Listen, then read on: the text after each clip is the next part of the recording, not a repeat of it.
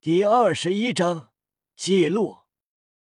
学生们难以置信，竟然都是先天满魂力。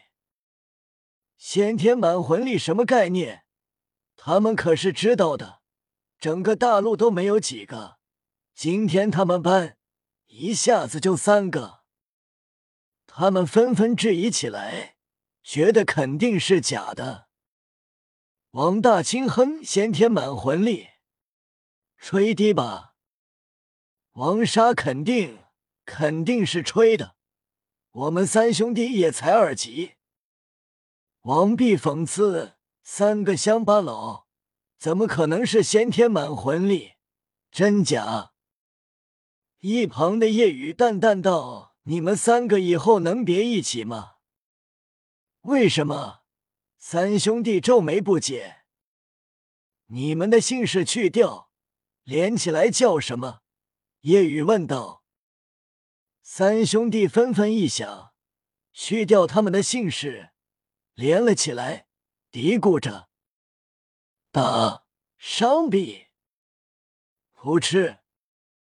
顿时，小五逗乐了，其他学生也忍不住笑了。王胜哈哈大笑道：“大傻逼！”哈哈哈哈！三兄弟脸色难看，狠狠瞪了哈哈大笑的王胜一眼。然而王胜仿佛没看见，继续大笑着。可恶！你什么意思？王大怒视夜雨。没什么意思，有些佩服你们的父母，很有先见之明。顿时，三兄弟咬牙切齿，如果不是在教室里，他们就动手了。给我等着，今天算你走运！王大狠狠瞪了叶雨一眼。王老师惊讶，确认看了眼证明，发现是真的。还真的是先天满魂力，不过真是可惜，有两个是废武魂。同时，心中很嫉妒，暗想着如果把这先天满魂力给我儿子就好了，真是浪费。好了，王大、王沙、王弼，你们三个坐第二排，小五，你坐第一排。唐三和叶雨坐最后一排，在王老师看来，即便是先天满魂力，但既然是废武魂，那么不可能修炼的有多厉害，最多到大魂师就止步。所以，在他心中，已经把唐三和叶雨定位了差等生，安排到了最后一排。小五也是够义气。拒绝，我不坐第一排，我跟他们俩一起坐最后一排。瞥了眼第一排几个自以为是城市出身的学生，小五才不想跟他们坐在一起。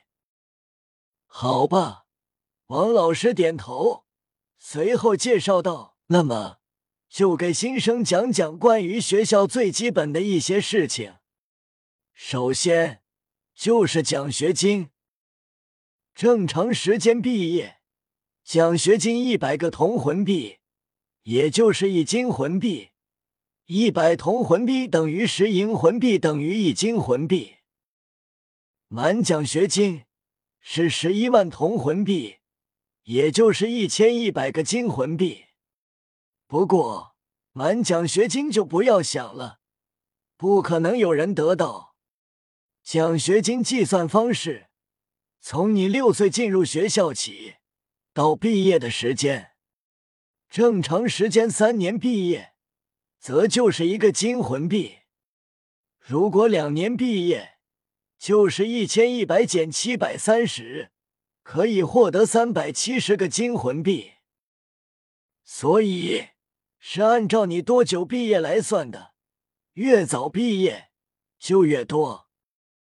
新生们懂了，同时也明白，这是为了鼓励学生努力修炼。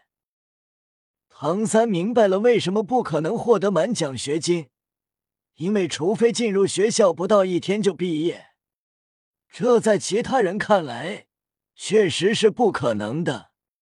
没有哪个刚觉醒武魂的六岁孩子能一天就达到二十级。不过，唐三想到了夜雨。老师继续道：“现在咱们诺丁初级学院的毕业记录时一千天毕业。”是咱们诺丁学院目前最杰出的天才，毕业后获得了一百金魂币。顿时，大部分学生眼睛放光。即便城市出身，一百个金魂币对他们甚至整个家庭而言，都是一笔大数目。说到这，王老师自得骄傲道：“不过，这个记录即将被我儿子王者打破。”一些学生开始嘀咕：“老师又要开始炫儿子了。”王老师自得，相信新生还都不知道我的儿子，我儿子是。这时，叶雨不耐烦打断道：“我们确实不知道，也没兴趣知道。老师，你能开始讲课了吗？”正沉浸在骄傲自得中的王老师突然被打断。面色一沉，看向叶雨，刻薄嘲讽：“怎么，是害怕听到我儿子太优秀，从而受打击吗？我偏要说，这样对废物是一种打击，但对其他人也是一种动力。”王老师无视叶雨，觉得就是嫉妒自己的儿子是天才，像蓝银草、黑美花这种废武魂。从学校毕业都难。王老师继续道：“我儿子就是一班的第一人，也是整个诺丁初级学员中最厉害的学生，王者，武魂觉醒时魂力四级，也算是天才了。现在八岁，十九级战魂师，相信一个月后就能到二十级。”获取第二个魂环，成为大魂师，然后毕业，打造新的记录，永远无法被超越的记录。九百天毕业，获得两百金魂币。叶雨听完，心中不屑暗骂：“优秀个屁！等着吧，明天就让你跟你儿子遭受难以接受的打击。”叶雨已经决定。明天获得魂环，回到学校就直接申请毕业。叶雨要一天不到就毕业，拿到一千一百金魂币。不过，同时有些担心，诺丁初级学院拿得出这么多金魂币吗？观察着叶雨的神情，唐三同情看了眼得意洋洋的王老师，安道：“你的儿子。”是不可能创造记录了。两节课结束后，叶雨等人前往食堂。食堂分两层，第一层很大，可以容纳三百多人，饭菜种类很多，味道好，都很有营养。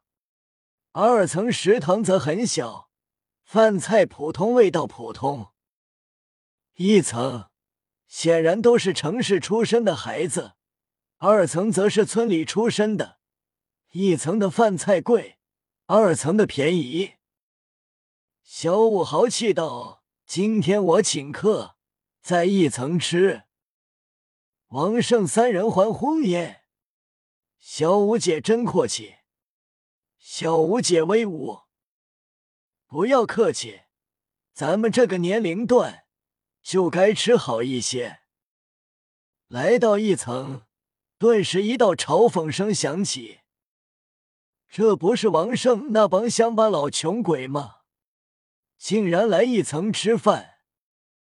六个跟叶雨同龄的学生坐在一起吃着饭，抬起头，极为不屑嘲讽：“关你们什么事？”王胜白了眼，然后无视这帮人。六个人吃着。把碗里的青菜都挑了出来，没有丢在饭桌上，而是直接丢在了地上。这些菜真不好吃。一个长得娘里娘气的男生嘀咕着：“哎呀，蔡老大，这样做让那些共读生看到了，可要心疼死了。这些菜对他们来说可是美味了。”这时，王胜看到菜叶跟汤汁在地上，极为气愤。食堂是我们七社的人负责打扫的，你这样做什么意思？怎么？生气了，我肯定要丢在地上啊，丢在桌子上。你们打扫的时候拿起来吃可怎么办啊？娘里娘气的男生话落，其余五个学生纷纷笑了起来。哈哈哈，蔡老大说的有道理，乡巴佬确实可能这样做。就在这时，叶雨脸色已经沉了下来。声音低沉：“你们几个趴在地上把菜吃了，汤舔干净，